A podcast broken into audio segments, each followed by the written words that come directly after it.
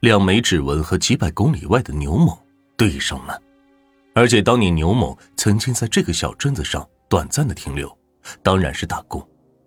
后来牛某因为去商场购物猥亵一个老太太被抓进去，留下指纹。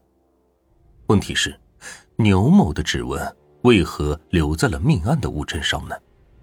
这里有三种可能：一是牛某在案发前到过那家日杂店，刚好触摸了那张包过水果刀的旧报纸；还有一种可能是牛某和梁某认识，两人是同伙；还有一种可能是，那就是牛某才是命案的真凶。如果真的如此，那那起案子将会是错案。梁浩也是冤枉的。由于事关重大，该案的复查及对牛某的审问由市局进行。然而，出乎意料的是，牛某矢口否认和梁某认识，也不承认自己到过杀人现场，更不承认自己是凶手。这就让办案人员犯难了：一个人承认杀人，但是作案指纹却对不上；另一个人指纹对上了，却否认自己到过现场。那么，到底谁才是真凶？至此，案件进入僵局。这个时候，公安部刑侦专家、中国首席大法医陈世贤来到了重庆。陈世贤，一九三六年出生，浙江人，法医权威，曾任公安部物证鉴定中心研究室主任、主任法医师、中国人民公安大学教授、一警警阶，公安部特聘刑侦专家。曾常年担任公安部物证鉴定中心主任法医师，这样级别的人物很难会到基层来，一般案子也惊动不了他的大家。因此，市局领导抓住这个难得的机会，向陈世贤发出了邀请。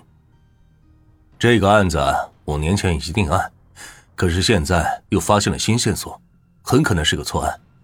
但是时隔多年，很多东西无法确定，太棘手了。陈世贤喜欢挑战性的工作，越是疑难案件，他越有兴趣。尤其是听说办案人员主动提出要复查此案，自己查自己，这种举动很反常。大多数人遇到这种情况，能捂盖子就捂，能推脱就推脱，反正不敢面对真相。正因如此，很多简单的案子被复杂化，真相难以浮出水面。如果查明是错案，到时候办案人员。很有可能会担责，但他们依旧主动复查，这让陈世贤非常感动。因此，陈世贤主动提出帮忙破案。陈世贤很快获得了此案的全部卷宗，带回宾馆开始研究。他断案有个原则，那就是喜欢从关键点开始。一起命案的关键点，首先是死因，死因不对，努力白费，接下来所有侦查都是徒劳的。根据勘验记录，地面血量一千毫升，做胸腔积血两千毫升。人身上的血量占体重的百分之八，死者体重四十五公斤，血量大约在八千毫升。一般来说，人体失血五分之一就会休克，该死者出现血量已经占到了总血量的三分之一还要多，足够休克，肯定是死于出血性休克。这也就是说，原来专案组下的死于刀伤的结论没有问题，然而在损伤结论上，陈大法医却看出了问题。原来的结论是死者身上五处创伤，凶手刺了四刀。陈法医观看了所有资料，发现凶手实际上刺了三刀，即右臂刺中两刀，右上腹被刺中一刀。死者右上臂和左乳上有三个距离很近的伤口，是一刀形成的。警方给的结论是四刀，梁某在交代的时候说是三刀，这似乎是对上了号，说明梁某很可能没有被冤枉。可是，在分析血迹形态的时候，陈法医看出了明显的破绽。分析之后，陈法医发现现场有两片血迹，小片为滴落形成的，大片血迹为叠加的。墙上的血迹则为飞溅形成的，毛巾上的血迹则是擦拭形成的。当时梁浩交代的过程是这样的：阿霞和梁浩进入房间后，坐在了床沿，打算宽衣解带进行交易，可梁浩却用尽力气一把将其推倒在床上，然后持刀就刺，阿霞滚落在地上。陈法医从中发现了问题，床上铺的是棉絮，上面是床单，但床单很窄，是铺在中间的，根本盖不住棉絮，外面只能露出三分之一。如果像梁浩交代的，阿霞是在床上被刺中的，棉絮上肯定是布满血迹。但事实上却一滴血迹都没有。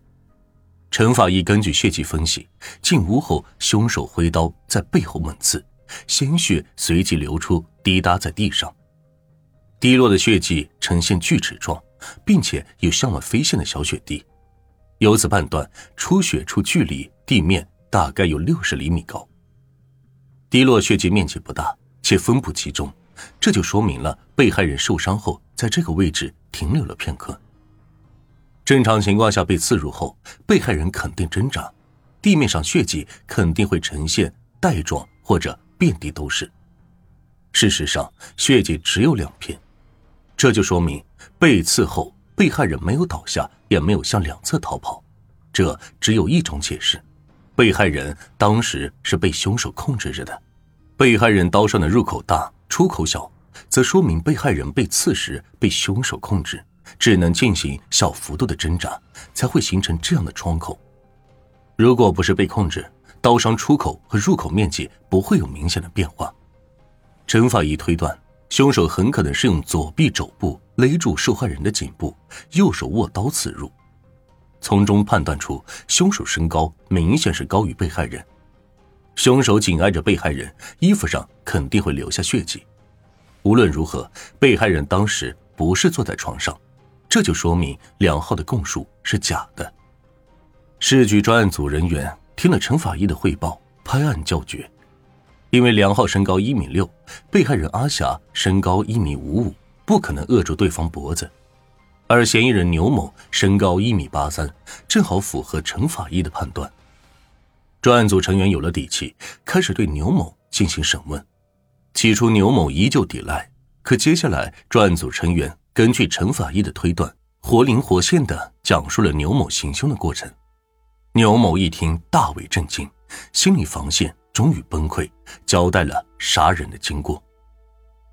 原来，牛某经常去田家旅馆嫖娼，在那的小姐阿霞为了多收钱，一直没有采取过防护措施，结果她染上了性病，就怀疑是那里的小姐给传染的，就产生了报复心理。牛某杀人后身上留下血迹，他竟然脱下上衣塞到了阿霞的床下，而公安人员勘察现场也忽略了床下。此案终于是真相大白，为陈法医的精湛业务点赞，更为高峰队长等干警实事求是、追求真相、敢于担责的精神点赞。